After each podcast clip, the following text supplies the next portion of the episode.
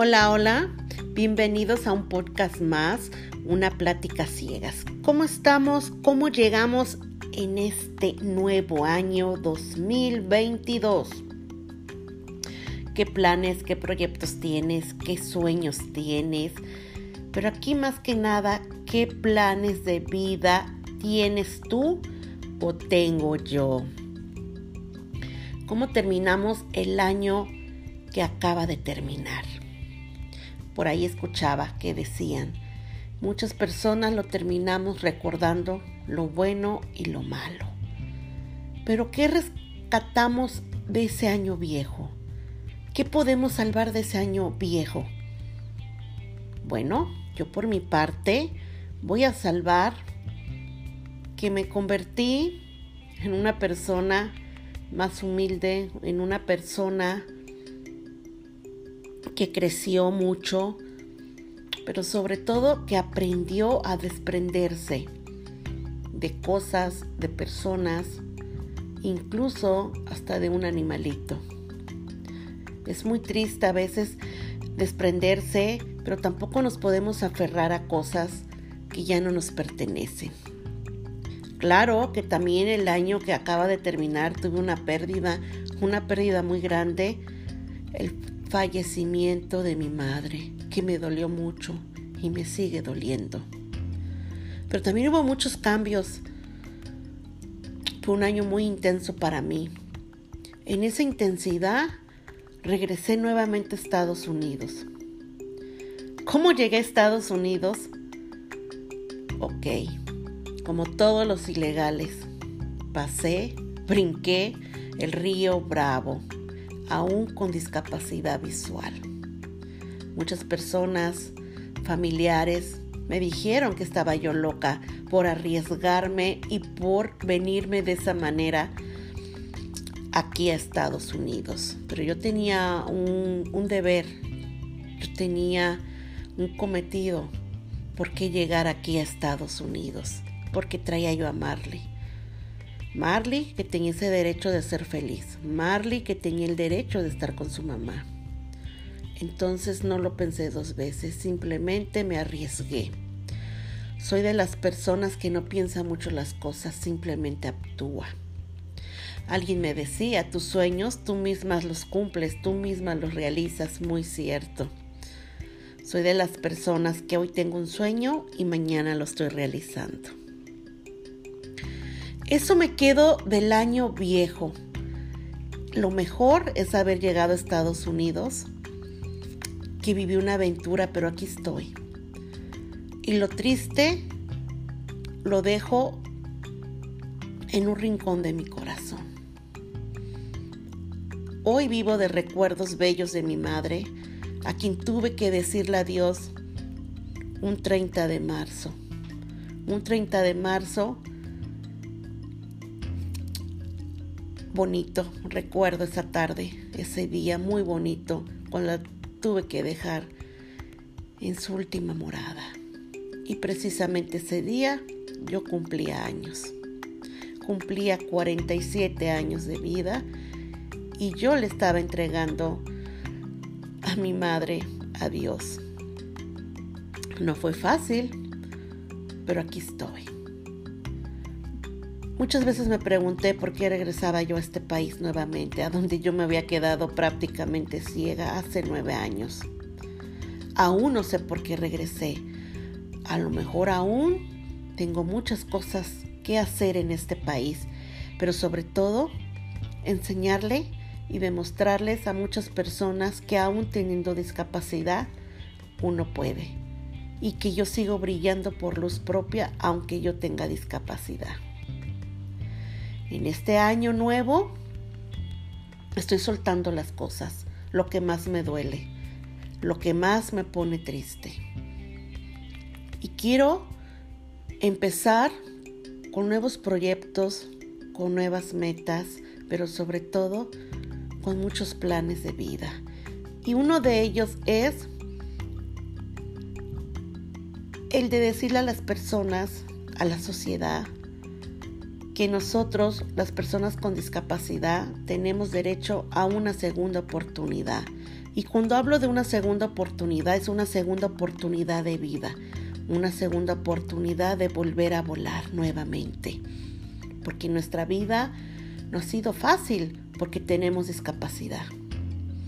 Y en este año quiero hacer un programa donde les quiero compartir a ustedes qué es la inclusión a personas con discapacidad. Que, que se nos incluya en los trabajos, que se nos incluya en la familia, que se nos incluya en los deberes domésticos, que se nos incluya en las decisiones de familia. No porque tengamos alguna discapacidad, eso no quiere decir que no podemos opinar, que no podemos tener sueños. Claro que sí se puede. Hoy estoy aquí de pie, más fuerte que nunca. Hoy sé que mi siguiente paso va a ser el triunfo, ese triunfo que me hace falta. Hoy le estoy dando gracias a Dios, le estoy dándole gracias a la vida por haberme permitido llegar a este, a este nuevo año. No fue fácil llegar a este nuevo año. Tuvieron que pasar 12 meses para que yo llegara a este primer mes de enero de este nuevo año. Pero aquí estoy, luchando por conseguir mis sueños, luchando por salir de la depresión, luchando por creer en mí todos los días. Yo les he dicho en mi página Ciegos y Baja Visión que hay que abrazar a la vida, hay que hacer el amor con la vida, hay que bailar con la vida, porque la vida solamente es una y el tiempo no lo perdona. Si en este momento tú estás pasando por cosas tristes, por alguna situación difícil, recuerda, recuerda que siempre hay una esperanza y mientras tengamos vida, hay esperanza. Y nunca pierdas esa fe en Dios, nunca pierdas esa fe en ti, porque la fe mueve montañas. Y si tú llegaste a este nuevo año, es por algo porque aún tienes muchas cosas que hacer, pero sobre todo demostrarte a ti mismo que puedes.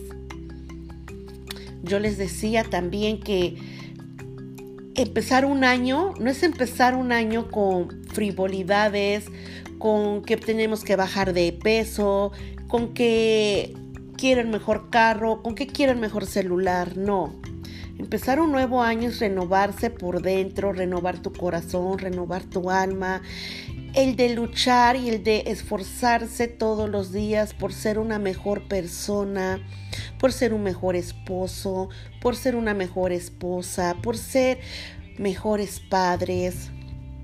Si el año pasado tú tuviste miedo de hacer cosas que querías hacer, hoy es, es el momento, no te quedes con ese miedo ahí estancado y que te paraliza. No, suelta ese miedo y de esos pasos importantes en tu vida. Hoy demuéstrate a ti mismo que sí puedes y atrévete. Atrévete a hacer lo que tú quieras ser en esta vida. No seas lo que las personas quieren que tú seas. Sé tú mismo. Ten siempre tu propia personalidad. No imites a las demás personas. Siempre sé tú para que las personas crean en ti y te acepten tal como eres. No cambies porque quieres agradarle a otra persona. No, primero te tienes que agradar a ti mismo para agradarles a los demás.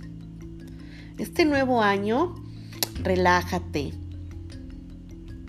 Suelta toda la tristeza, suelta todo el egoísmo, suelta toda la soberbia que tenemos como ser humano. Suéltalo para empezar a ser una nueva persona. Eso es hacer cambios en nuestras vidas, no empezar con cosas que no vienen al caso, como cada año empezamos. El de bajar de peso es, es aprender a comer sano, es aprender a comer saludable y te vas a mantener en un peso estable. Es el de amarte. Cuando tú te amas, te cuidas totalmente de todo. Entonces primero es aprender a amarte y luego vendrá lo demás. No nos adelantemos a los hechos sin saber qué es lo que va a pasar. Disfruta, disfruta los momentos que la vida te regala. Disfruta esos despertares en las mañanas porque tenemos el privilegio de haber despertado. ¿Cuántas personas se quedan en el camino y no tienen esa oportunidad o le niegan ese derecho de despertar nuevamente? Si tú lo tienes, valóralo, aprovechalo y disfrútalo hasta el último momento, porque hoy estás y mañana ya no estás. Entonces, que este año sea fructífero y cada vez que tengas un sueño, visualízate en ese sueño, decrétalo para que ese sueño se haga realidad. Pero sobre todo, aprende a ser feliz, aprende a amar a la vida y aprende a amar a las personas que te rodean. Y aprendamos a ser agradecidos con la vida, con Dios primeramente, porque es el que nos da todo. Sin Él no estaríamos aquí. Vive, ríe, canta. Y si tienes que llorar, hazlo. Si tienes que gritar, hazlo. Y cuando tengas mil razones para llorar, recuerda que también tienes mil razones para reír.